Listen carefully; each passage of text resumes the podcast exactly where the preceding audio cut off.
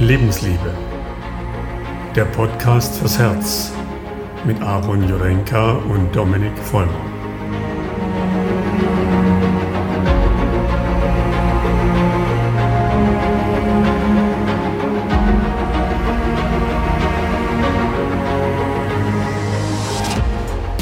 Hi Dominik, wie geht's, wie steht's? Hallo Aaron.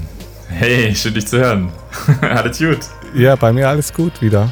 Ich war jetzt ein bisschen krank, deswegen haben wir jetzt ja die Podcast-Folge so ein bisschen nach hinten verschoben. Man hört es auch noch ein bisschen. Meine Stimme ist noch ein bisschen angekratzt, aber ich bin wieder auf dem Weg der Besserung. Deswegen können wir jetzt heute nicht ganz planmäßig, aber relativ planmäßig die Podcast-Folge auch aufnehmen.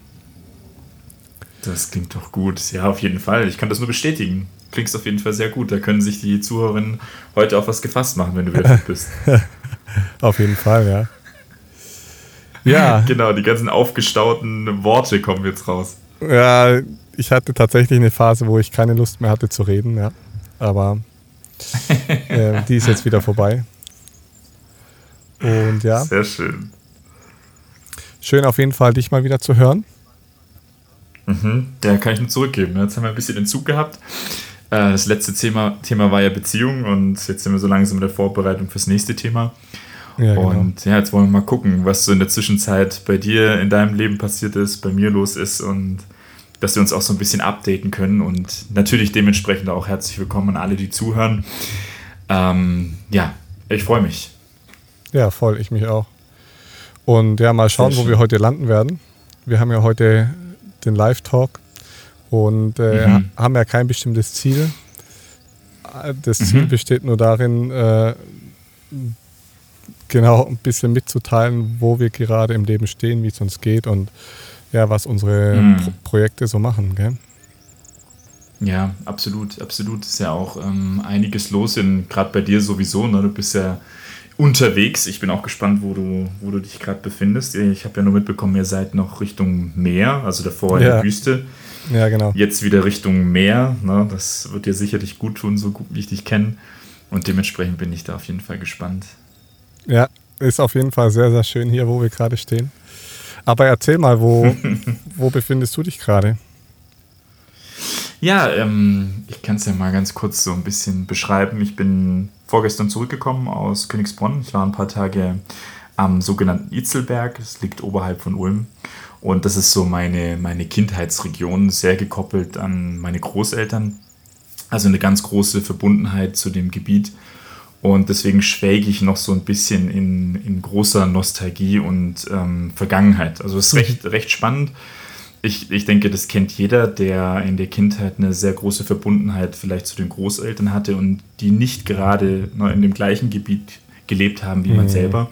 Mhm. Ähm, dann kann man das so ein bisschen nachempfinden, wie sich das anfühlt. Ne? Also wenn du dann wieder so diesen, diesen Ort so an, an Menschen gekoppelt hast, die dir so nahestehen, ja. ähm, ist es total spannend, was da auf so einer gewissen Ebene mit einem selber auch passiert. Also es ist sehr, sehr interessant. Also deswegen bin ich ähm, aktuell noch sehr, ja, mit der Vergangenheit äh, mhm.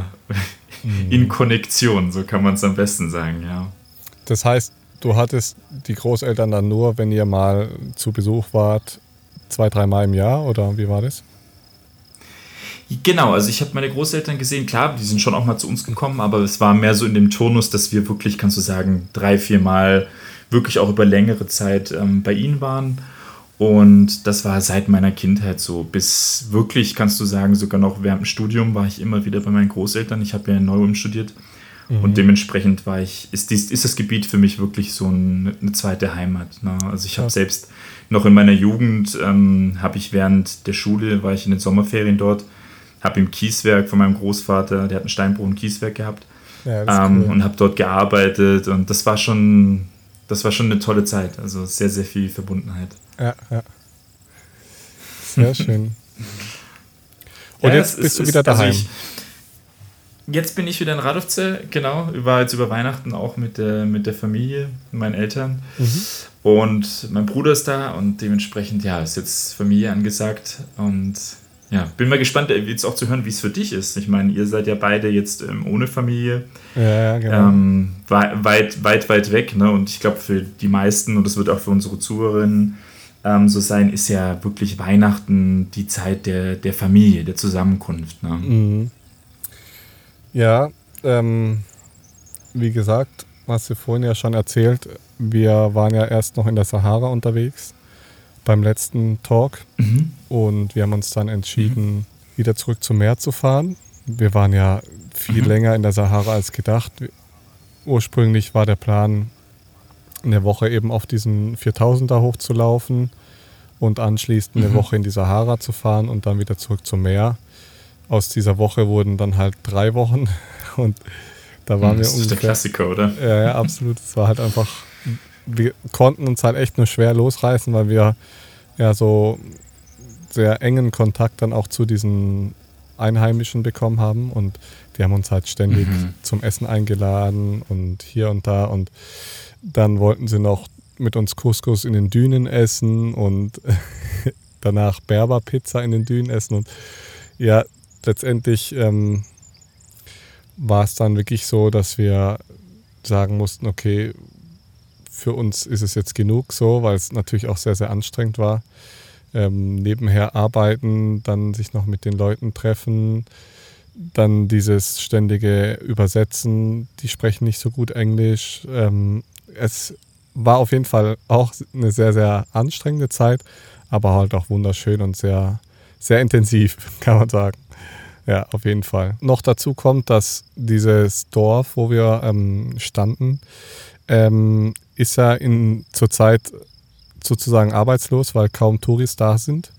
Und ähm, es ist ja jetzt so, dass Marokko die Grenzen komplett dicht gemacht hat. Das heißt, es geht keine Fähre rein und keine Fähre raus und kein Flugzeug rein und kein Flugzeug raus. Das heißt, die paar Touris, die jetzt noch da sind, die kommen auch nicht mehr weg.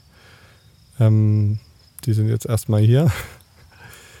Und ja, das ist halt krass. Das war wie im ersten, ersten Lockdown auch. Die haben halt innerhalb von zwei, drei Tagen haben die alles zugemacht und dann blieb das halt auch zu. Und so ist es jetzt auch alles zu. Das Einzige, was es jetzt noch gibt, sind äh, Sonderflüge von Sondergesellschaften, die dann Rücktransporte organisieren. Aber die sind natürlich sehr, sehr teuer und ja, mit dem, mit dem Van oder Bus kommst du auf keinen Fall wieder weg. Das heißt, in der Endkonsequenz, ihr wisst nicht, wie lange ihr jetzt, also in der Grundtheorie könnte es sein, dass sie sagen, okay, wir machen ein halbes Jahr zu. Ja. Aber genau. da gibt es jetzt kein, kein genaues ähm, Datum, oder? Wie lange die jetzt zugemacht haben, die Grenzen? Ähm, ursprünglich war bis zum 31.12. Ähm, aber ja, ist schon wieder verlängert bis zum 31.01. Und ähm, dann wird man sehen. Okay. Also es kann sein, dass es tatsächlich bis Juni oder so zubleibt. Ne? Das kann tatsächlich passieren. Ähm, was natürlich für das Land extrem schlecht, schlecht wäre, weil die natürlich jetzt auch ähm, Hochsaison haben, sozusagen von Touristen her. Normalerweise ähm, an dem Spot, wo wir jetzt stehen, sind halt 4, 5, 600 Leute auf dem Wasser und jetzt sind es halt 20, 30, 40 maximal. So. Also ist schon krass. Ist einfach nichts los. Hm, das ist ein riesen Impact ne, für die, von der touristischen Seite. Genau. Ne? Das Gute natürlich für uns ist, ähm, normalerweise dürfen wir nur 90 Tage im Land sein und wenn die Grenzen dicht sind, können wir ja nicht das Land verlassen. Also ähm, können wir natürlich erstmal unbegrenzt hier bleiben. Ähm, was halt mega schön Und ihr ist. habt nicht allzu viele Leute um mich rum, ne? was ja auch positiv ist. Ähm, genau. Also, das muss ich auch sagen. Marokko wird uns, glaube ich, nicht so wirklich gut gefallen ähm, zu mhm. normalen touristischen Zeiten, weil du halt erdrückt wirst an gewissen Surfspots von Touristen. Also wir stehen gerade ähm, aktuell in Imswan. Ich weiß nicht, ob man es genauso ausspricht, aber ähm, es ist so ein kleines Fischerdörfchen, also richtig klein. Da gibt es halt auch nicht mal einen wirklichen Einkaufsladen, außer so ein paar Obsthändler. Ähm, und ist es eigentlich ein richtiges Surfernest hier. Also hier gibt es die Traumwellen, mhm. wo du ohne Probleme mal zwei, drei Minuten die Wellen abreiten kannst. Ähm, und halt fast jeden Tag gute Wellen hast. Und hier ist einfach nichts los. Ne? Also wir stehen hier ganz allein auf dem Parkplatz hier oben. Unten stehen noch drei, vier Camper. Ähm, und ansonsten sind halt ein paar marokkanische Touris da und ein paar Einheimische, die auch surfen gehen. Aber also mehr als 30, 40 Leute findest du auf keinen Fall auf dem Wasser. Tendenziell eher weniger. Also der, der Traum, der Traum für jeden äh, Wellenreiter, ne? Absolut. Und wir haben gestern eben mit einem gesprochen, der hier mal in der Hauptsaison da war und der hat gesagt, beim Einstieg für die Wellen 500, 600 Leute. So. Und das ist, das kann ich mir nicht vorstellen. Und ja, da würde ich auch niemals mhm. anfangen mit Wellenreiten. So, weil, wenn ich das sehen würde, würde ich gerade mhm. umdrehen und wieder gehen und mein Kite schnappen und wo. ja, das ist verrückt. Das ist richtig verrückt. Also um, umso schöner, dass ihr den, den ja. Zeitpunkt, also dass das euch jetzt so, also neben dem, dass es natürlich definitiv keine einfache Zeit ist, ähm, ist es natürlich ein Geschenk, dass ihr jetzt in, zu dem Zeitpunkt auch dort sein könnt. Ne? Also neben all dem Negativen ist es natürlich auch was extrem Positives, ne? das Land auch von der Seite ähm, sehen zu dürfen. Ne? Ja, genau. Und die Leute sind natürlich auch dankbar. Ne? Also wir, wir stehen mhm. neben so einem kleinen, ja, das ist kein Einkaufsladen in dem Sinn, das ist halt einfach ein Mann, der ein paar Sachen verkauft. Ein bisschen Obst, ein bisschen Gemüse mhm. und so. Ähm, Avocados, bisschen Milch, bisschen Reis, keine Ahnung, so Zeug halt. Und ähm, ja, es ist sehr, sehr, also es ist wie so ein Wohnzimmer, wo halt überall ein bisschen was rumsteht.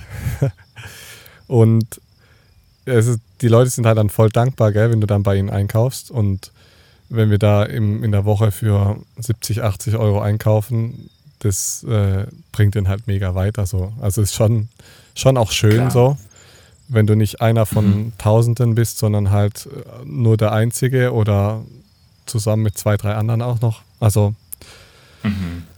Es ist ein ganz anderes Feeling in dem Land und ich glaube, das ist so ähnlich wie letztes Jahr in der Türkei. Es ist halt einfach, wie du sagst, ein Geschenk und ähm, ja, wer weiß, ob es sowas in der Form nochmal geben wird für uns.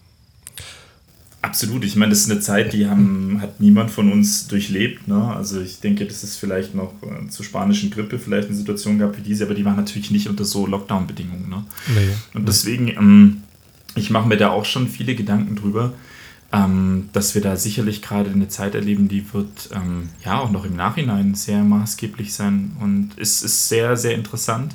Mhm. Und ähm, deswegen, ich wollte dich auch eh mal fragen, weil du jetzt ja gerade eine ganz andere Kultur erlebst als ich. Ne? Also von, ich bin ja jetzt so in diesem Hotspot der, der westlichen Welt, gerade was diesen Fokus auf dieses Virus angeht. Und mich hat es eh interessiert, wie das ähm, vom Mindset her ist. Ähm, Türkei weiß ich ja, so da habe ich dich ja gedanklich und auch sprachlich begleitet letztes Jahr.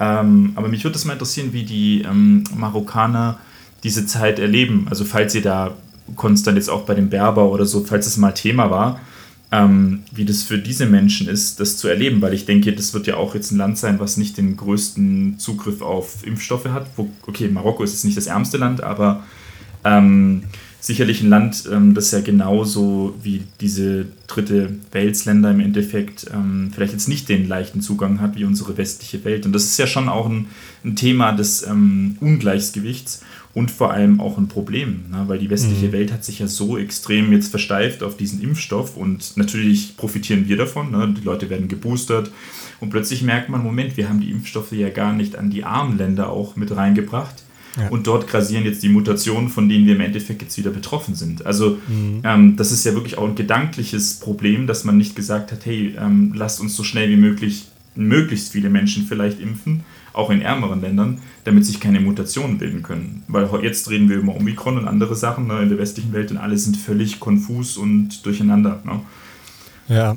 Deswegen würde mich das mal interessieren, ne, wie, wie so ein Land jetzt dort vor Ort auch betroffen ist. Ne?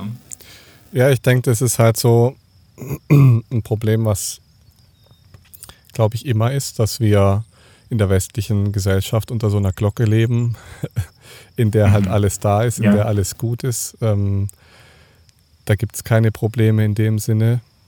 Und die anderen 80 Prozent auf dieser Welt, die haben mhm. vielleicht nicht mal einen Platz so, so, richtig zum Schlafen und müssen gucken, wo sie ihre, ihr Essen herkriegen. Und sauberes Wasser ist auch schwierig. Also es ist schon mhm das merkt man hier schon auch. Und das macht einen schon manchmal so ein bisschen nachdenklich, inwiefern, mhm. ja, inwiefern wir unsere Ressourcen und unser Geld ähm, wirklich so richtig einsetzen, in Anführungszeichen.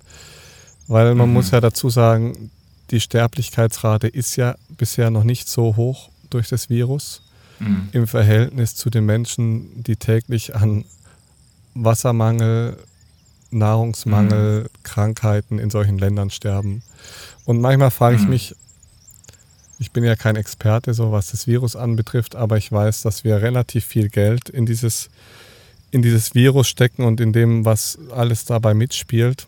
Und manchmal frage ich mich, mhm. wie, wie viele Menschenleben wir retten könnten, wenn wir dieses gesamte Geld nehmen würden und mhm. hingehen würden, Brunnen bauen, Wasserzisternen bauen würden, Essen verteilen würden. Es würde sich nur umverteilen. Ne? Also mhm. wir würden natürlich ähm, mhm. Menschenleben verlieren in der westlichen Welt. Mhm. Wir würden aber wahrscheinlich das Dreifache, Fünffache, Zehnfache, keine Ahnung, müsste man mal ausrechnen, am Menschenleben retten in anderen Weltbevölkerungen. Ähm, dieses Gedankenprojekt, das äh, beschäftigt mich immer wieder. Ähm, aber um nochmal auf deine Frage zurückzukommen, also Marokko ist schon größtenteils durchgeimpft. Ähm, ich hatte das neulich auch gelesen, die, die haben ganz viele verschiedene Impfstoffe hier. Ähm, mhm. Und selbst der letzte Berber ist zweimal geimpft. Ähm, einfach echt? Aus, ja, echt. Die haben, glaube ich, keine, an, die haben keine anderen Impfungen, aber ähm, mhm. die Corona-Impfung haben sie. Und die, ja, es ist teilweise schon verrückt. Ne? Also auch, also die, die Verhältnisse in solchen Krankenhäusern hier, das kann man sich nicht vorstellen. Da laufen Katzen rum, ja, da, da ist alles dreckig. Es ist, äh, du musst für jedes Ding musst du zahlen. Du zahlst für Medikamente, die aber kaum Wirkstoff drin in, in sich haben. Also wir haben uns mhm. mit dem Berber mal unterhalten, ein bisschen über dieses medizinische System und es ist halt echt eine Katastrophe, wenn du als, als Einheimischer da in, ins Krankenhaus musst. Gell? Und mhm. mhm. umso verrückter ist es aber, dass alle eine Impfung bekommen haben, die sie auch nichts gekostet hat. Also da ist äh, für Vorrat gesorgt. Allerdings ähm, ja, ist es halt so wie überall. Die, den Marokkanern wurde hier auch versprochen, dass wenn sie sich alle zweimal impfen lassen und so weiter und so fort, dann wird der Tourismus wieder eingesetzt, dann wird wieder geguckt, dass sie mhm. zur Arbeit gehen und so weiter. Mhm. Ja, und jetzt ist es mhm. natürlich so, dass jetzt die dritte Impfung wartet und die Marokkaner, mhm. die Stimmung ist gerade nicht so gut. Also ich habe hm. noch keinen Marokkaner getroffen, der gesagt hat, ja, ich hole mir jetzt auch noch die dritte Impfung. So. Es ist mehr so, mm, die mm. zwei Impfungen und jetzt seid ihr dran, euer Versprechen zu halten. Und wenn ihr das nicht macht, dann ähm, machen wir nicht weiter mit so. Ähm, so mm. ist gerade die Stimmung hier. Ähm, ja, ist ein bisschen konsterniert halt einfach auch, ne? Ja. Man merkt halt, dass sie als, als Land, als Bevölkerung schon irgendwo, also das ist jetzt meine, mein Empfinden so, schon irgendwie einen starken Zusammenhalt haben. Das ist, finde ich eigentlich schön. Ähm, zumindest auf jeden Fall mal die Berber und die Araber. Wie das jetzt weitergeht, ähm, wenn, wenn dieser König oder halt diese Regierung hier dann, dann anfängt Druck zu machen, keine Ahnung. Mhm. Ich bin mhm. gespannt. Aber bisher ist also, das Land eh abgeriegelt mhm. und ähm, ich glaube, es gab bisher einen Omikron-Fall hier also von daher mhm. ähm, ist eh easy. Bisher ist Aber man kann schon sagen, Marok Marokko zählt zu den ähm, reicheren afrikanischen Ländern. Ja, oder? definitiv. Und mhm. ich muss sagen, auch zumindest zu den intelligenteren Ländern ähm, von, ich sage jetzt mal, von dem, wie sie mit dem Virus dann auch umgehen, oder? Also wenn wir jetzt mhm. uns vorstellen, mhm. das wäre wirklich so ein richtig krankes Virus, wo richtig viele Menschen sterben würden. Ja, und der König so sagt. Ebola oder so. Ja, genau. Und der König sagt, innerhalb von zwei Tagen macht alle Fährhäfen zu, Flughäfen zu, alles zu. So, dann kommt keiner rein und keiner raus. Macht für mich voll Sinn. Während mm, in anderen Ländern fliegen die Leute immer noch lustig hin und her, weil sie, mm, obwohl sie mm. geimpft sind, brauchen teilweise nicht mal mehr einen Test. Und ähm, also da gibt es für mich richtig Sinn, dass man sagt, okay, hier ist eine Omikron-Variante aufgetreten in Südafrika, mhm. also mhm. alles dicht, keiner kommt rein und raus, und dann ist doch alles gut, dann kommt alle auch nichts rein. So, also, es, also der Umgang damit finde ich äh, sehr, sehr stimmig und dadurch ist das Leben hier auf der Straße auch super entspannt. Also mhm. du siehst kaum ja, also es mit macht Maske ja von, von und, ja. Ja, das macht ja total Sinn, auch gerade von dem Aspekt, dass du ja, äh, ich sag mal, als Führer ähm, von einer Gemeinschaft dafür verantwortlich bist, Entscheidungen zu treffen. Ähm, und dann sagst du halt, okay, ich hole mir das Virus gar nicht erst rein, weil das kommt über den Flugweg. Ne? Das ist der, der, das ja. Naheliegendste. Ne? Ja. Ähm, und dann machst du halt dein Land zu. Und natürlich hat es die Konsequenz, dass jetzt die Bevölkerung darunter leidet, aber du rettest dadurch irgendwo halt auch Menschenleben. Und ich denke, das wird eine spannende Situation werden, ne? weil die hm, Globalisierung uns so sehr verbunden hat, was definitiv auch Vorteile gebracht hat ähm, leider auch Unterschiede vermehrt hat. Ähm, aber in erster Linie müssen wir auch in dem Aspekt diese Situation auch wieder neu denken. Ne? Wie macht es Sinn, ähm, so viele Flüge, Inlandflüge weiter zu behalten? Ja. Ähm, wie, wie viele Leute holt man sich ins Land? Wie sehr abhängig macht man sich nachher vom Tourismus? Ähm, und da stellt sich natürlich für jedes Land natürlich auch langfristig eine individuelle Frage. Ne? Mhm, das, ist, das, das wird schon auch interessant werden. Ne? Das ja, wir, wir fahren halt in puren Luxus, gell?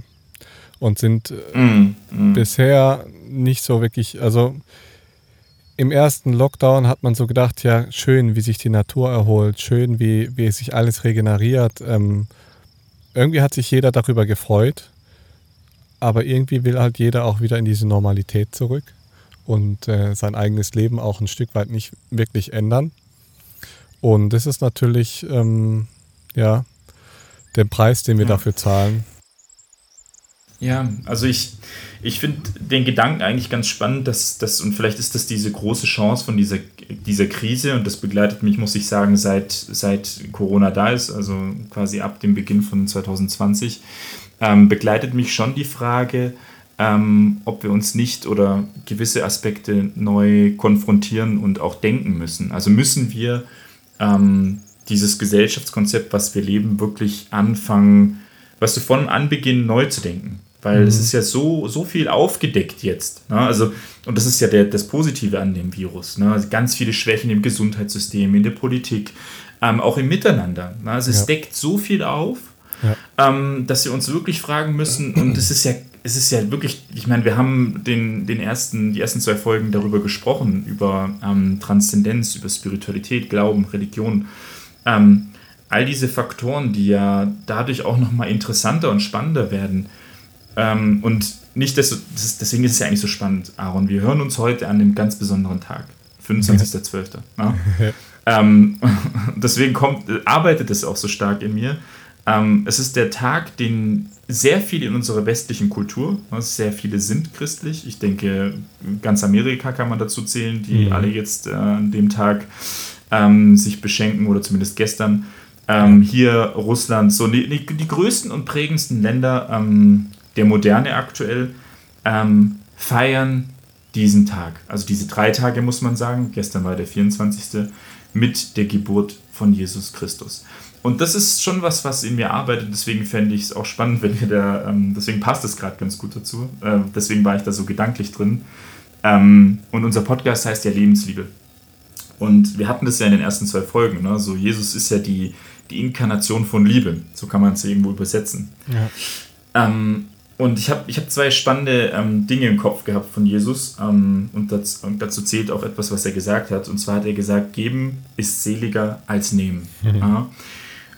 Und das, ist, das arbeitet so in mir. Genauso dieses Pendant zwischen haben oder sein. Dieses, weißt du, nehmen, ne, so das, das Geben, das ist doch das, worum es geht. Und die Frage ist ja immer, und das machen wir ja auch. So, die Leute sitzen unter ihrem Baum, die schenken sich etwas. So, weißt du, du machst, du sitzt mit deinen engsten Leuten ja. und du gibst und schenkst gegenseitig. Ne? So dieses Sinnbild von etwas zu geben.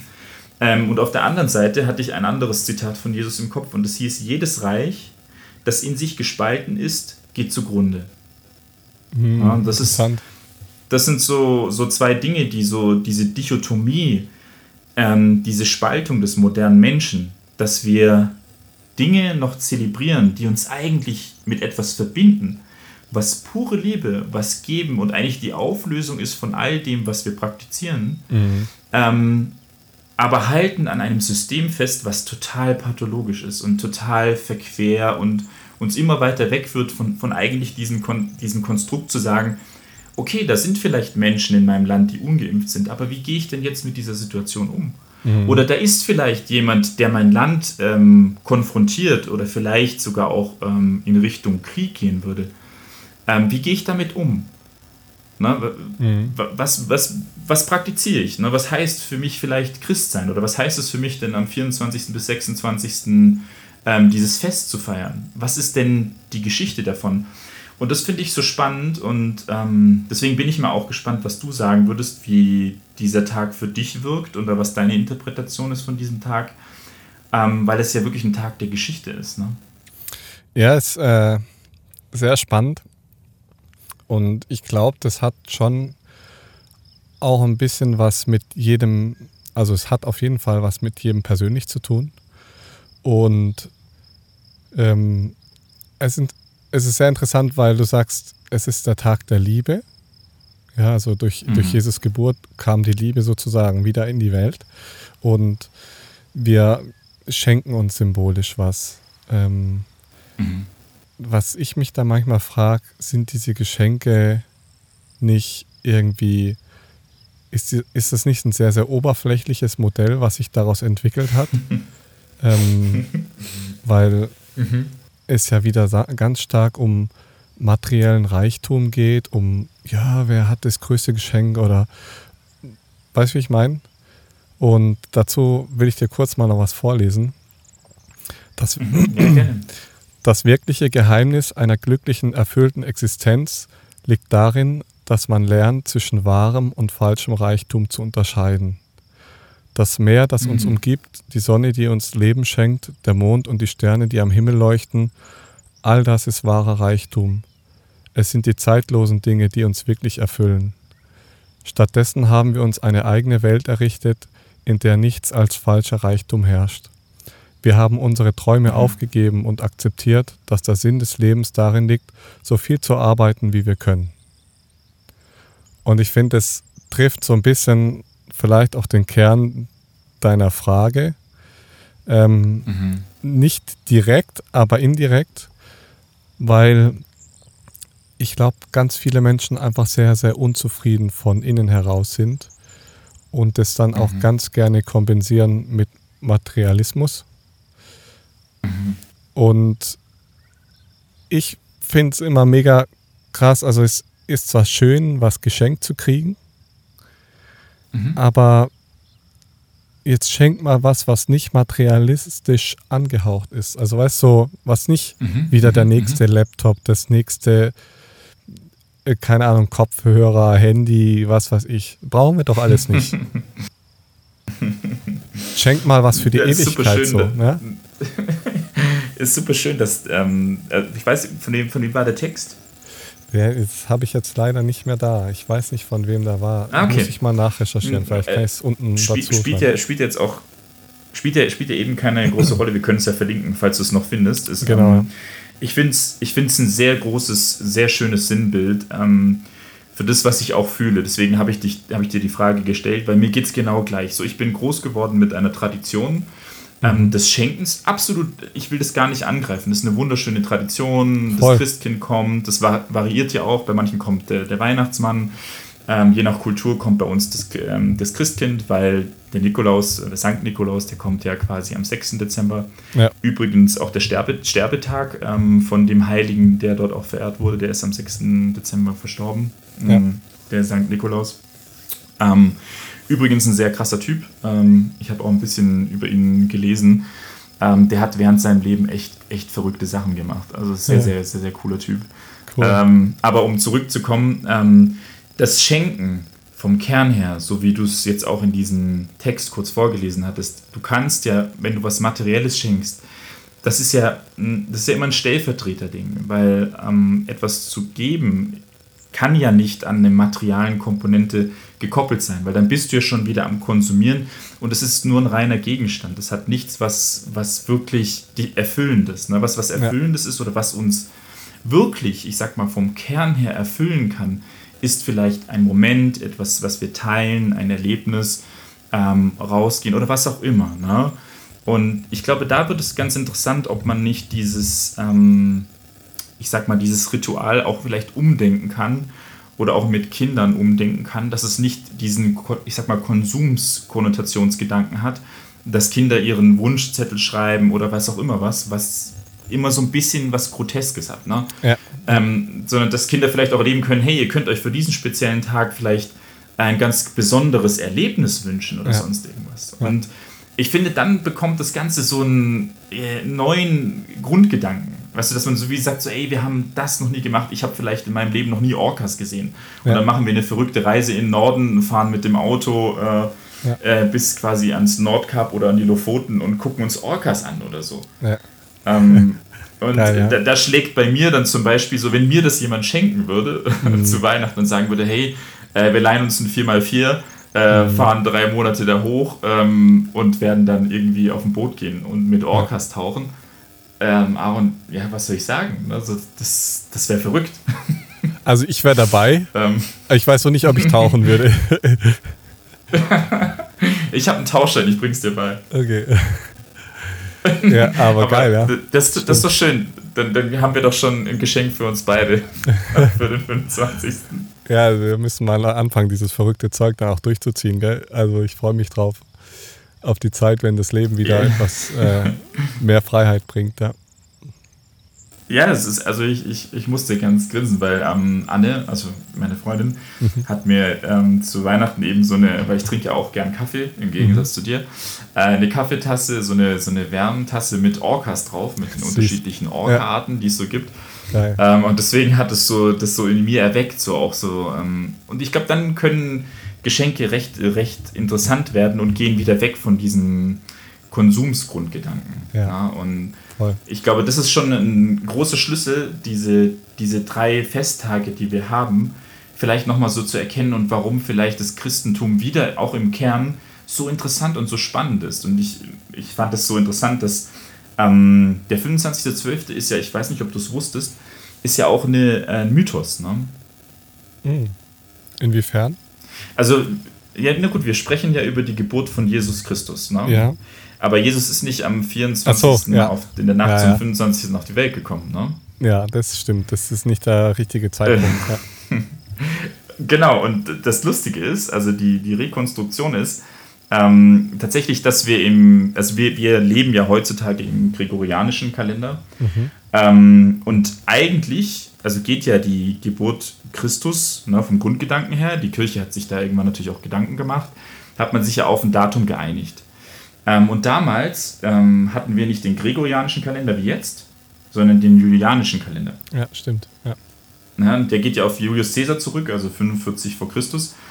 Ähm, und das, das Lustige ist, dass quasi am 25.12. damals ne, war die Sommer- bzw. die Winter-Sommer-Sonnenwende. So müsste man sagen. Wintersonnenwende. Mhm. Und die haben wir jetzt im gregorianischen Kalender am 21.12. Mhm. Ne, weil die ja. unterschiedliche, ich sag mal, ne, Berechnungen haben genau, vom ja. ganzen Jahr und de dementsprechend variiert das. Und das ist so lustig oder so interessant, weil mir da erst bewusst geworden ist, dass Jesus eigentlich für die Kirche quasi so dieses ähm, Sinnbild war, ja, das macht ja Sinn, dass wir dieses Datum wählen, ne, diesen 25.12., mhm. der Übergang quasi in die wirkliche Winterzeit und diese Veränderung. Jetzt werden zum ersten Mal die Tage etwas länger, mhm. ähm, es geht wieder Richtung Sommer, dieses ja. Symbol Licht, ähm, ja. von Jesus Christus als das Licht, genau. Und das ja. ist hochinteressant, weil damals schon dieses Datum gar keine christliche Konnotation hatte, also der ja. 25.12 sondern der 25.12. war der Tag des Sonnengottes, nämlich Sol Invictus. Also des, ähm, der, der unbesiegte, unbesiegte Sonnengott. Krass. Und das ist hoch, das fand ich so interessant, ähm, jetzt so von der Rekonstruktion her in die Moderne, ähm, dass wir immer noch einen Tag feiern, der damals konnotiert war mit einem Sonnengott. Mhm. Verrückt also er war schon damals, ähm, ja. Mhm, das finde ich super interessant und das Ganze wurde halt erst quasi Stück für Stück umgewandelt, ähm, um sich zu fragen, wann können wir denn die Geburt Jesus Christus feiern? Weil die Rekonstruktion ist, also wann Christus jetzt wirklich geboren ist, die Vermutung ist ungefähr März, April. Mhm. Ähm, also man hat es versucht zu, zu rekonstruieren. Das Problem ist, das würde ja kollidieren mit Ostern. Ja.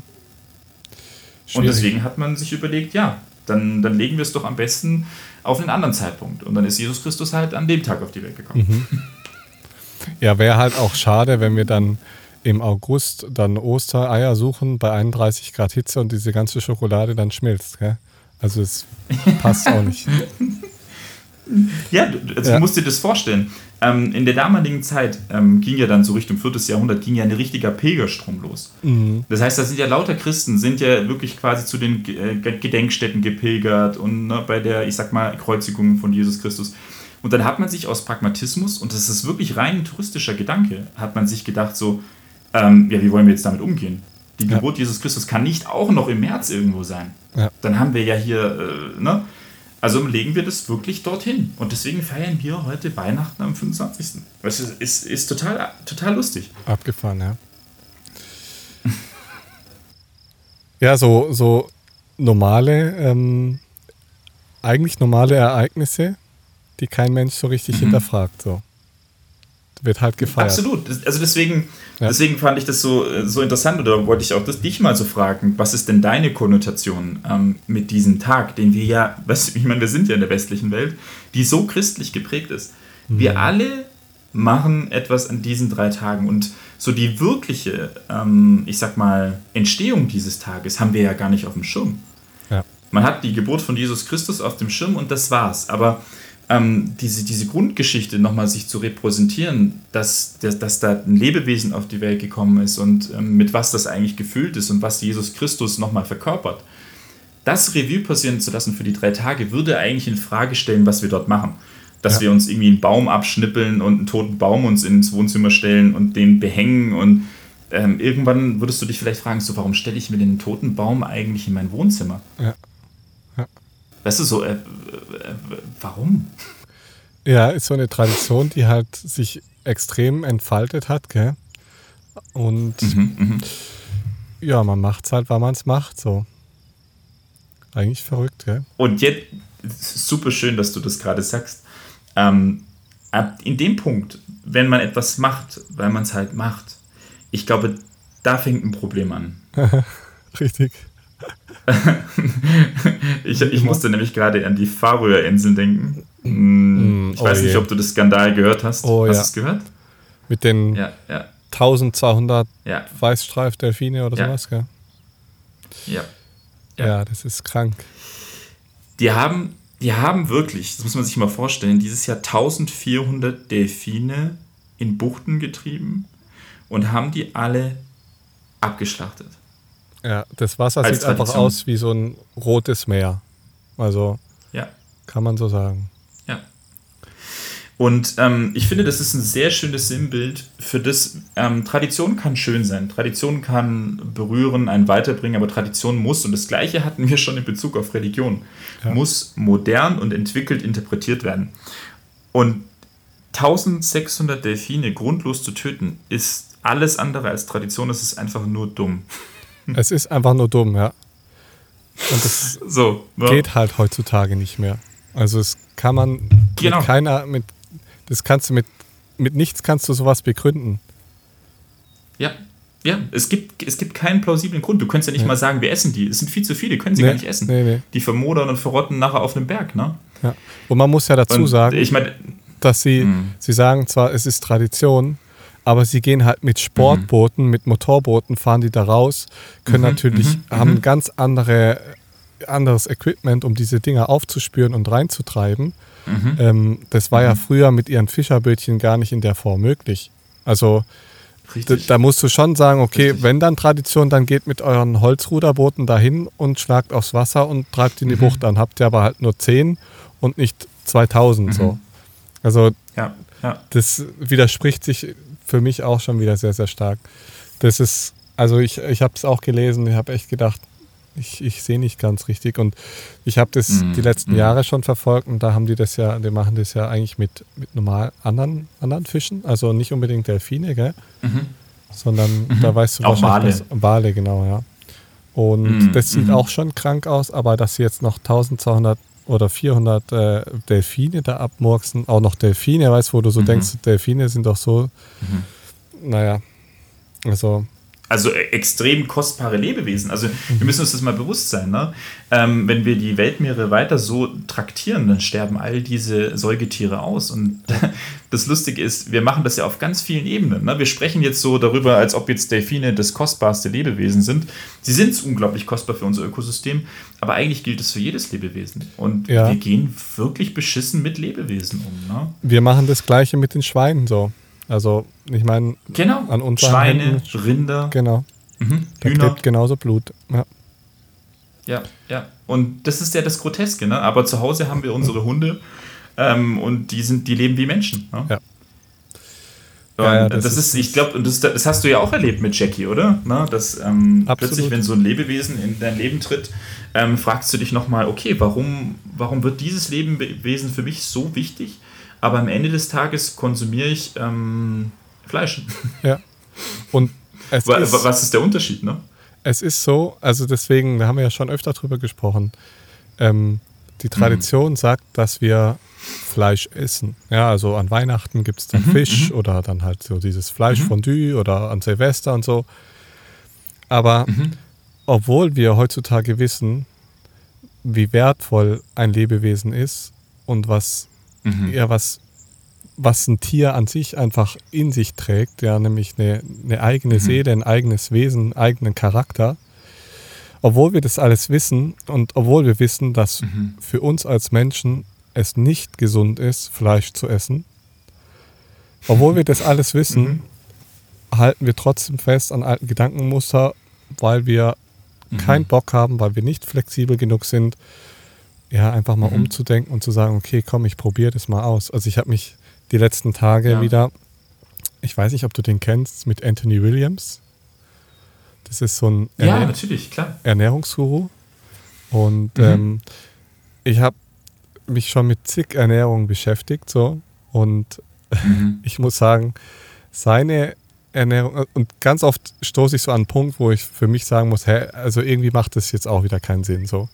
Und bei ihm muss ich sagen, er hat so verschiedene Stufen, von Stufe ja, 1 bis 4 oder sowas. Und in diesen Stufen mhm. geht es einfach darum, ähm, Dinge, auf Dinge zu verzichten, die dir in der mhm. Gesundheit nicht als förderlich dienen, sozusagen. Ja, also Richtig, ja. je höher die Stufe, desto mehr musst du natürlich weglassen und mehr musst du natürlich andere Sachen integrieren stattdessen. Und das mhm. macht für mich alles voll Sinn. So. Und es ergibt einfach mhm. Sinn, die Sachen einfach natürlich zu nehmen, wie sie sind und zu essen. So wenig mhm. wie möglich verarbeitet. Genügend Obst isst dich an Gemüse und Obst in roher Form ja. satt, so viel du kannst, auch teilweise gekocht, so viel du kannst. Und wenn du dann noch Bock auf was hast, so, ähm, mhm. dann kannst du mal gucken. Aber in der Regel ist, wenn du dich daran satt isst, bist du halt wirklich satt. Und das ist so ein, so ein Ding, was ich bei ganz vielen Menschen so beobachte. Ich weiß nicht, ähm, ich glaube, mhm. die ZuhörerInnen, die jetzt ähm, hier dabei sind, die werden mhm. gleich merken, ob sie da dazugehören oder nicht. Diese Menschen, die nach dem Essen nochmal mhm. einen Snack brauchen. Bist du so einer? So mhm. nach dem mhm. normalen Mittagessen gehe ich an den Schrank und hole mir noch ein Stück Schokolade. Bist du so ein Typ? ich, äh, ist eine sehr gute Frage. Hm, gar nicht. Also ist Gar total nicht. interessant. Ähm, ich muss nur gerade lachen, weil, weil, weil Anne absolut so ist. Ja, genau. Die Frauen sind da ähm, häufig ein bisschen mehr so, ja. ja, ja, total. Ähm, ja, bei mir ist es so, ähm, ich habe ein einziges Laster. Also normalerweise ist es wirklich bei mir so, wenn ich gegessen habe, dann habe ich gegessen. Mhm. Na? Also ja. ich esse viel. Äh, kann genau. auch sein, drei, vier Teller. Du so, isst dich aber halt dann satt. ist vorbei. Ja, genau. Ja. Richtig. Richtig. Also es gibt nur eine Ausnahme und das sind Chips. Ah, ja, ja. Okay. Du bist ein Chips-Fan. Also es Barbecue sein, oder welche, welche so was, was ist deine Lieblingssorte? Paprika. Paprika. Paprika. Was? Paprika. Paprika, so das lämste Ding überhaupt. Das ist wie Zitrone und Orange. Das ist eigentlich das, was immer wegfliegt. Ah, du, hast, du hast so keine Ahnung. okay, interessant. Ja, weil es ist spannend. Also ich hatte mal eine Zeit, wo ich gesagt habe, okay, ich, ich esse jetzt so richtig viel. Ja, also da habe ich viel Sport gemacht, mhm, viel mhm. trainiert und habe bewusst trainiert, mal wieder richtig viel zu essen. Ja, weil ich gemerkt habe, ich mhm. brauche das jetzt. Und ähm, da war ich nach dem Essen so richtig satt. Und wenn du so richtig satt bist, dann verspreche ich dir, da hast du keinen mhm. Bock mehr auf Schokolade, weil du bist satt. ja, es ist echt so. Es ist, echt es ist so, ja. Also ich, ich, Und ja, ich glaube, das, so, das ist wirklich so. Das Problem fängt dann immer an, wenn man ähm, ja so ja, man will ja nicht zu viel essen, man muss ja auch ein bisschen auf die Figur mhm. achten mhm. und so. Und dann isst man nur, ach nee, jetzt ein Teller reicht so. Und dann bleibt aber so ein gewisser Resthunger immer noch bestehen. Und dann äh, beginnt das Pro Problem mit, ja, ich suche mir jetzt aber nochmal was. So. Äh, genau, es ist doch, ist doch der Klassiker für, für den Nachtisch, oder? Also, genau. mh, dass man so wie gedanklich setzt, nee, ich, ich esse jetzt nicht nochmal, weil es kommt ja noch der Nachtisch. Genau, ja. Absolut. Also, okay, äh, brauchst du wirklich noch einen Nachtisch? So? Ja. das ist verrückt. Äh, oder willst du wirklich noch einen Nachtisch? Ne? Brauchst du noch mehr Zucker? So, muss, ja, man, muss so. man sich halt fragen. Ja. So, ist das gesund für dich? So, das äh, muss man halt abwägen. Also ich, ich muss gerade grinsen, weil den Anthony Williams, ähm, da habe ich tatsächlich mal meinem Bruder ähm, ein Buch ähm, von ihm geschenkt. Mein ah. Bruder hat ja Hashimoto, also eine Schilddrüsenerkrankung. Ja. Ähm, und der hat auch ein Buch geschrieben über, ähm, wie heile ich meine Schilddrüse. Ja. Klingt natürlich erstmal nach einer sehr großen Aufgabe, ähm, aber der hat es tatsächlich auch runtergebrochen, genau auf diese, mh, hm, was kannst du von der Ernährung umstellen und eigentlich super schöne Gedanken, was kann ich von, von extern mir zuführen, um mich vielleicht auch ein Stück weit in meinen Heilungs-, Selbstheilungsprozessen ähm, zu begleiten. Und das finde genau. ich mh, hm, ist ganz wichtig und deswegen schön, dass du es nochmal ansprichst, dass es einem unglaublich wichtig sein sollte, sich zu fragen, was ich konsumiere und wie es mir eigentlich damit geht. Weil wir alle haben diesen Detektor in uns, zu fühlen, was uns denn gut tut und was uns in den Prozessen, in denen wir stehen, also wie viel ich mich bewege, ne, so, ja. ähm, so zu unterstützen, dass es mir gut geht. Ja. ja. Genau, voll. Und bei Anthony Williams ist es halt so, dass er sagt, wir haben Giftstoffe im Körper, die wir ausleiten. Und mhm. diese Giftstoffe mhm wollen wir erst gar nicht in den Körper reinlassen und die, die drin sind, die leiten wir aus. Und ähm, mhm. maßgebliche Giftstoffaufnahmen haben wir halt durch tierische Produkte. Also 80 Prozent, 90 Prozent der Giftstoffe, die mhm. in unserem Körper mhm. rumschwirren, sind halt durch ja, Fleischprodukte und tierische Produkte. Aber es, es, es ist ja fast offensichtlich, wenn man drüber ja. nachdenkt, was diese Tiere konsumieren müssen, um in Massentierhaltung zu überlegen, überleben. Ja. Ähm, na klar, du, du holst dir das wirklich Schlimmste in deinen Körper mit rein. Ja, aber, Und, äh, aber mh. dazu muss man auch sagen, er sagt auch ganz klar, selbst wenn du die Eier selber anbaust, es ist trotzdem mhm. scheiße. Also es ist halt, wenn die, das Interessante ist ja, also wenn wir jetzt nochmal auf die Bibel zurückkommen, yeah. mhm. die, die pa paradiesische Ernährung damals im, im Paradies, da wo, wo eigentlich mhm. Gott gesagt hat, ja? Gott hat ja den Mensch geschaffen, um als Gärtner zu dienen, sozusagen. Ja, also um mhm. die, die Welt und das, diesen Garten Eden zu pflegen und sich aus diesen ja, genau, Früchten ja. zu nehmen. Und ähm, mhm. das ist praktisch, was er beschreibt, ist eigentlich eine paradiesische Ernährung. Ist richtig viel Obst, mhm. ist richtig viel Gemüse. Das ist ja auch so ein Thema. Manche Menschen machen sich Gedanken, dass sie jetzt den dritten Apfel essen. So, hey, darum geht's nicht. Und danach essen sie Gummibärchen. So, nein, isst so viel Äpfel, wie du Bock hast. Und wenn es ein Kilo Äpfel am Tag ist, ja, dann brauchst du vielleicht gerade genau diesen, diese Frucht, ja, weil die genau gut für dich ist. So. Also, es mhm. ist an den natürlichen Sachen kann man sich schon extrem satt essen. Wobei man da halt mhm. eben heutzutage auch wieder aufpassen muss, wenn die zu krass gezüchtet sind, dann sind die halt auch auf Zucker hochgezüchtet. Und dann mhm. äh, ist natürlich ein Stück weit auch wieder fragwürdig. Aber ja, da kommt man in so ein Thema, Themengebiet rein, gell, da weiß nicht, wo hinten, wo vorne ist. Aber auf jeden Fall ist es interessant, wie du sagst, darüber nachzudenken, was kann unsere Selbstheilungskräfte, also wie können wir die unterstützen mhm. und fördern so. Ja. Ja, äh, genau, und auch wieder dieses Gefühl fördern, zu dem so, ähm, was fühlt sich denn für mich richtig an? Und ich glaube, jeder, der mal auf einem Hof war, also ich bin ja viel wegen dem Reiten auf einem Hof, ja. die selber auch Milch produzieren, also die sind Milchbauern. Ja. Ähm, und der sieht, wie diese Lebewesen leben, wie Kälber auf die Welt kommen, wie diese Kälber auch ja. erstmal dann wieder isoliert werden. Ähm, die männlichen Kälber werden innerhalb kürzester Zeit verkauft, die gehen entweder in die Schlachtung oder in die Zucht. Ähm, und ich weiß nicht, man kann sich das nicht vorstellen. So, ich bin, ich bin wirklich zweimal die Woche dort und ich sehe dann immer diese kleinen Kälber in den Boxen mhm. dort überall stehen. Ähm, und ich glaube, wenn du das zum ersten Mal zulässt und zu diesen Lebewesen hingehst und auch diese Kälber streichelst, deine Hand da rein tust und dann passiert was ganz Krasses. Also ich habe meine Hand rein zu diesem einen kleinen, mhm. ähm, das war ein, ähm, war ein männliches äh, Kalb. Ja. Ähm, und ich habe den gestreichelt und habe dann so meinen Finger hingehalten. Mhm. Und dann hat er meinen Finger gepackt und hat dann angefangen, weißt du, so ganz, also es, man kennt es so, wenn man das mal gesehen hat, wie ein, ein Kalb säugt bei der Mutter. Ja.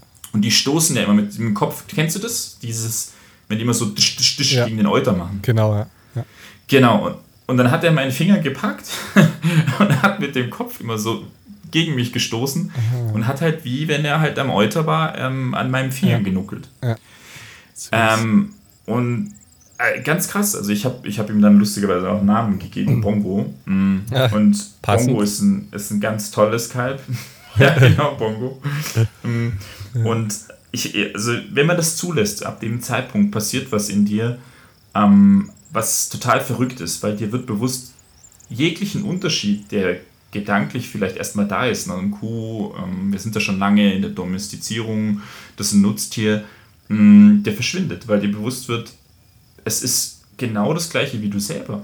Mhm. Also es gibt zwischen mir und diesem Lebewesen, was gerade dort steht, in seiner Box irgendwo in der Kälte draußen, isoliert ist von den anderen, es gibt keinen Unterschied. Ja. Ähm, ich ich bin genau das gleiche Lebewesen ähm, wie dieses Kälbchen. Und ähm, der einzige Unterschied besteht darin, dass vielleicht mein Neokortex größer ist. Ja. Ähm, aber der Rest ist genau gleich. So, der braucht die gleiche Nähe zu der Mutter oder die Aufzucht ähm, wie ich.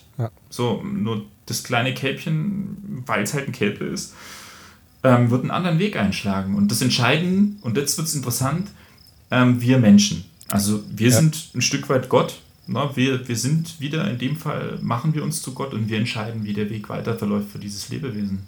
Ja. Ja, das, das hat was halt, Verrücktes. Also, also, wenn wir jetzt nochmal zurückgehen zu diesem paradiesischen Garten, mhm. ähm, ist es ja auch okay, dass der Mensch vielleicht sagt, okay, die Schafe gehen mhm. jetzt mal vielleicht darüber, der Löwe geht mal dahin und frisst da sein Gras so und dass man das mhm. Ganze ein bisschen managt und ein bisschen steuert so. Ähm, aber ja, das Problem beginnt halt dann, wenn man anfängt, mhm. Zäune zu bauen und Wirtschaft daraus zu schlagen mhm. mhm. und ja, dann funktioniert es halt einfach nicht mehr. Das ist halt. Es, es, es ist super spannend, weil du, ähm, also ich sehe tatsächlich den, den großen Vorteil ähm, vom Menschen in dieser Konstruktion. Also der spiegelt sich ja auch in, im Christentum, in der Religion oder in jeder Religion. Ähm, der Punkt ist der, Religion hat auch gefördert, dass wir uns als ähm, die Speerspitze der Pyramide der Entwicklung betrachten. Mhm. Ähm, und die Frage ist, ob wir dort wirklich sind. Also sind wir das mhm. höchst entwickelste Lebewesen, was quasi nachher entscheiden muss, wie es für die Erde weitergeht. Mhm.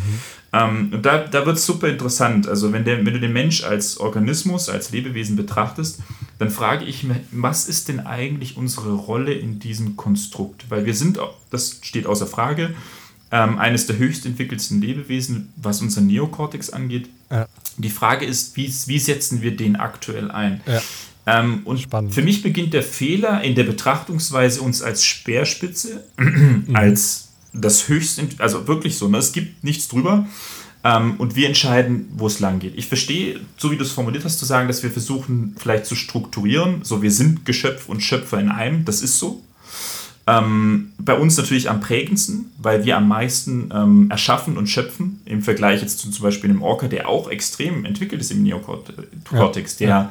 Ähm, ein viel höheres limbisches System hat, also der gar kein Ich-Gefühl mehr hat, da kommen wir dann noch zum Bewusstsein im nächsten Talk, ähm, sondern ein Wir-Gefühl, ähm, also der uns da weit überlegen ist. Ne? Mhm. Aber er ist kein ähm, Schöpfer. Ein Orca schöpft nicht so wie wir. Der sagt ja. nicht, ich baue jetzt das Meer um. Ja. Also, das macht der Mensch. Ja.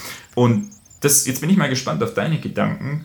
Ähm, wo siehst du unsere Rolle in diesem Konstrukt? Was ist die Aufgabe vom Menschen und was ist der Sinn? Oder was könnte der Sinn sein von dieser Hochentwicklung? dieses, dieses Erschaffens? Ja, es ist eine richtig gute Frage, ähm, weil das wäre ja dann theoretisch auch der Sinn des Lebens. Ähm, mhm, mh, mh. Nicht, also ich glaube, ich glaube gerade wir ähm, Menschen in der westlichen Welt, wir, wir konsumieren, wir verbrauchen jeden Tag. Mhm, mh. Das ist das, was wir jetzt gerade tun. Mhm. Auch die Natur. Mhm. Genau. Die, die Natur, die mit Menschen, die es ist, geht ja immer auf Kosten von anderen Lebewesen. Ob das jetzt Mensch, Tier oder halt dann Natur ist, ist ja dann schon fast egal. Mhm. So. Ähm, was wir tun sollten, tja, ich denke, vielleicht, es ist eine richtig gute Frage. Also ich kann sie nur so beantworten, indem man vielleicht wieder da zurückkehrt und sagt, okay, wir könnten unser Großsehen ja dafür verwenden, dass, dass das Ganze wieder, also das Leben wieder wachsen kann, sage ich jetzt mal. Also mhm. würde bedeuten, mhm. dass wir wieder in unsere ursprüngliche Rolle kommen, Dinge eher mhm. anpflanzen mhm. als abzureißen. Also dass wir wirklich mhm. in unsere Gärtnerrolle wieder zurückfinden. Mhm. Ähm, ich, ich finde find ich schön, wie du das sagst, weil ähm, ich, ich denke, es hat genau mit der Rolle zu tun, wo wir uns sehen. Ähm, und wir sind aktuell in der Rolle, dass wir vorgeben, ähm, abbauen, konsumieren und eigentlich nur etwas tun, nämlich uns selbst bereichern und unseren Ich-Zustand. Mhm. Also wir wollen mehr und mehr haben, ne? aber wir, wir werden immer weniger sein. Genau. Und ich finde find den Gedanken sehr spannend, uns erstmal zu fragen, was könnte denn der Sinn dieser Entwicklung dieses hohen Neokortex sein? Erstmal, und das wäre der Benefit, dass wir einen Zustand kreieren, dass wir klimaneutral leben können und trotzdem noch uns, ich sag mal, modern bewegen. Weil mhm. das Konstrukt ist nicht mehr rückläufig. So, wir werden alles tot konsumieren, bis wir entweder wieder gezwungen sind, an den Punkt zu kommen, wie du es gesagt hast. Wir werden nichts mehr haben, wir werden nur noch von dem leben können, was wir anbauen und fertig, wenn ja. wir nicht die Natur schon zerstört haben. Ja. Oder wir schaffen es, uns so weit fortzuentwickeln, dass wir in einem neuen Rhythmus mit der Natur leben können. Und mh, mm, der Gedanke ist für mich recht spannend, ähm, weil wenn man den zurück und zu Ende denkt, dann ist nachher das, warum wir hier sind, nur noch, und das wird, da wird so spannend, dass Gott uns erschaffen hat, damit er sich selbst erfreuen kann durch unsere Augen an der Schönheit der Schöpfung. weißt du, weil ähm, irgendwo sind wir, dadurch, dass wir vom Geschöpf auch selber zum Schöpfer werden, ja. sind wir, ich sag mal, vielleicht das erste Lebewesen, was all diese Schönheit in seiner größten Intensität mitunter noch wahrnehmen kann. Ich weiß es nicht. Es kann ja. sein. Ich Voll. denke, jedes Lebewesen hat auch genau diese Momente. Aber ich glaube, wir könnten etwas schaffen oder auch erschaffen, dass wir diesen großen Kern von diesem allem, was hier ist, was hier erschaffen ist, dieses, diese, diese Liebe im Leben, in dem, was lebt, wirklich zu zelebrieren und auch wahrzunehmen. Ich weiß nicht, dass wir nachher Unterwasserboote bauen, die wirklich, ich sag mal, klimaneutral sind, die nichts verbrauchen, die nichts kaputt machen. Und wir reisen in die Tiefsee. Und mhm. da sitzen wir dann drin und gucken uns live an, was hier passiert. Und ein Stück weit machen wir das ja schon durch die Dokumentation. Mhm. Wir, wir erfreuen uns an der Schöpfung. Und ich glaube, das könnte ein Weg sein, zumindest für die nächsten Jahrhunderte, dass unser Ziel ist, das so zu reduzieren, dass wir nichts mehr zerstören, sondern beschützen also all das, was dort ist, beschützen, mhm. wieder aufbauen und dann erstmal wirklich uns Zeit nehmen, das zu genießen. Weil das ist ja auch das, was du in der Art jetzt auch erlebst oder auch tust. Ne? Du, du nimmst dir Zeit, das Leben und die Natur und all das, was erschaffen wurde, zu genießen. Ja, ist es realistisch mit 8 Milliarden Menschen auf der Erde? Ja, ja, das ist eine gute Frage, aber ich, ähm, ich weiß es nicht. Ja. Also, ich mm. weiß nur, dass 8 mm. Milliarden Menschen einfach richtig viel Ressourcen brauchen. Ähm, mhm. Und dass es, glaube ich, nur funktionieren würde, vielleicht, wenn sich die Ressourcen halt ein bisschen verteilen würden. Und genau. die Reichen ja, noch reicher Punkt. werden. Du müsstest alle auf den. Mhm, mhm. Ja, du müsstest alle auf den gleichen Punkt heben und ich glaube, wahrscheinlich haben wir die magische Zahl ähm, entweder überschritten oder wir sind genau da. Ähm, vielleicht könnten wir jetzt wirklich noch 8 Milliarden wirklich auf einen Punkt bringen und wir könnten alle die Menschheit an den Punkt bringen, wo wir wirklich in einem Rhythmus leben, wo wir wirklich die Natur feiern können. Also, mhm. weil dafür sind wir doch erschaffen. Es gibt, du kannst mir noch nicht erzählen, dass kein Mensch also das Gleiche fühlt in dem Moment, wenn ich mit so einem Kite bin oder ich in der Natur bin, das ja. ist doch alles in uns. Oder liege ich gedanklich da völlig ähm, fern? Nee, dann bist du voll richtig. Hundertprozentig. ja. Aber es wird spannend. Also, ja. ne, das, wie du es gesagt hast, es ist, es ist natürlich diese, diese tiefgreifende Frage nach diesem Sinn und wo wird sich die Menschheit ja. vielleicht noch ihren Sinn in der Zukunft ähm, holen. Ne? Ja, aber das immer wieder beim Thema. Ja. Wir haben ein Stück weit unsere Träume aufgegeben und akzeptieren, dass der Sinn des Lebens darin liegt, so viel zu arbeiten, wie wir können und so reich zu werden, wie wir wollen. Ja. Also das ist halt eigentlich ein richtig dummes Prinzip so. Schon allein, also es kann man nicht anders sagen. Der ich muss gerade so lachen, weil, mir kommt gerade äh, Paul Watzlawick in den Kopf. Ähm, ja. Der hat ein Buch geschrieben, das heißt Anleitung zum Unglücklichsein. Ja, genau, super. ich glaube, diese Anleitung, ich weiß schon, wo die hinlaufen wird. Ja? Mhm. Also mhm. ist so. Es ist, also Krass. wenn man sich von außen anschaut, ist es schon ein richtig hohles Prinzip. Ja? Das, das heißt, du machst irgendwo eine mhm. Ausbildung, so, dann, dann gehst du da in diesen Betrieb rein und in diesem Betrieb arbeitest du jeden Tag zehn Stunden und dann mhm. nimmst du dieses Geld, was du dort verdienst und baust dir neben diesem Betrieb ein Haus auf. Für die nächsten 50 Jahre arbeitest du da immer noch bei dem Betrieb, damit du dieses Haus abzahlen kannst, damit du in dem Haus leben kannst, mhm. damit du bei dem Betrieb arbeiten kannst. So, und dann bist du 60, 70.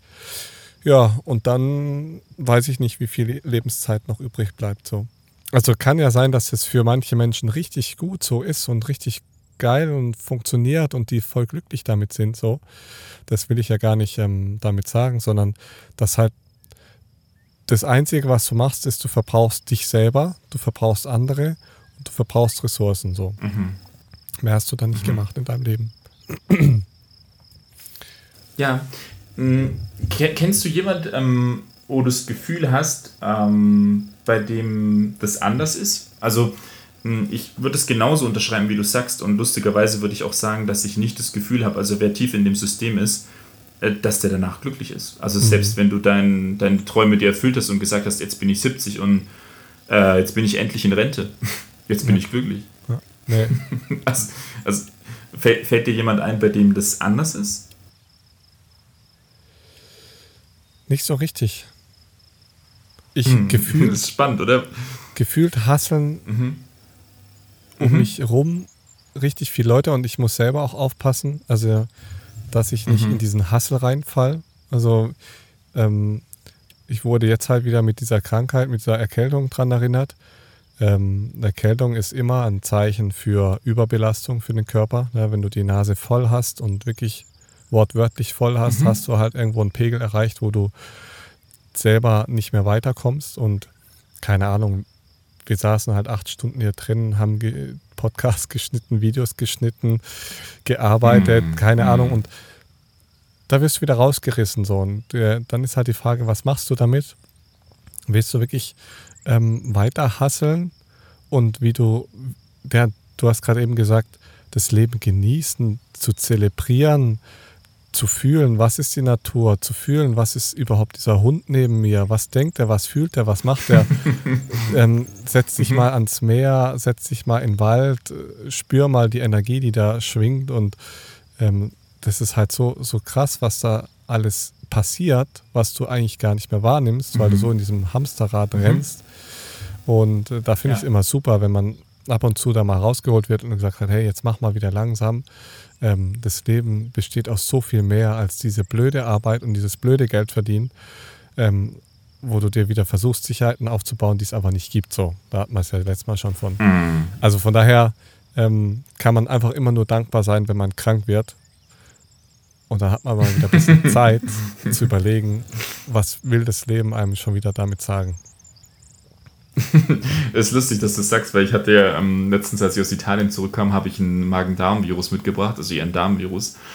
Mm, und da ist mir zum ersten Mal wieder klar geworden, äh, wie kostbar es ist, eine natürliche Defikation zu haben. ja. so, also mh, mm, allein, alleine der Vorgang über den Tag hinweg, sich bewusst zu machen, dass dein Körper gesund funktioniert, ja. erfüllt dich mit so viel Dankbarkeit für das Leben. Absolut. Dass dir erstmal bewusst wird, wie viel im Alltag verloren geht davon. Ne?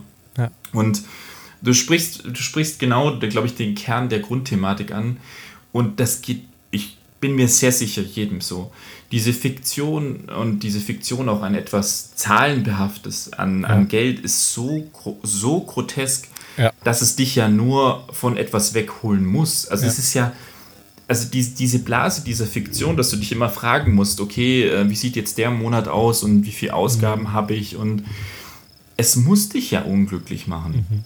Es, du hast ja keine andere Wahl, weil es ist, dein Gehirn befasst sich in dem Moment mit etwas, was nichts mit dem zu tun hat, was das Leben ausmacht.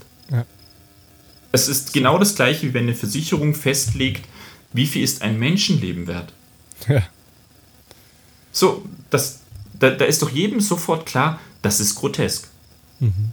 Aber wir machen es, weil eine Versicherung muss das machen.